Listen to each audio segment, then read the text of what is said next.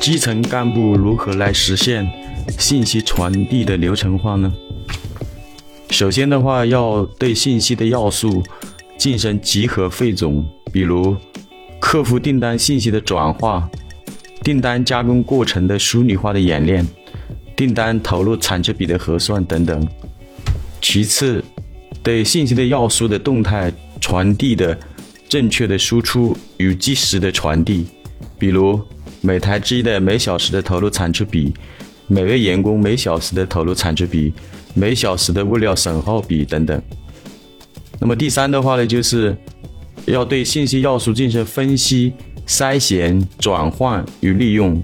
比如通过每位员工的工时利用分析。就可以筛选出员工的技能熟练程度，通过每小时的损耗率，就可以为某个关键工序的改进与优化提供一种可能性。当然，还可以通过产能达标率啊、产品合格率啊、设备利用率啊等来进行员工的工作业绩的考核等等。那么，对于基层干部来说，不仅仅需要对每天投入的资源，比方说人力、时间。物料、能源等进行信息共享与正确的传递，还要对每天输出的成果，比如产品、服务、解决方案、质量、利润等进行汇总与分析。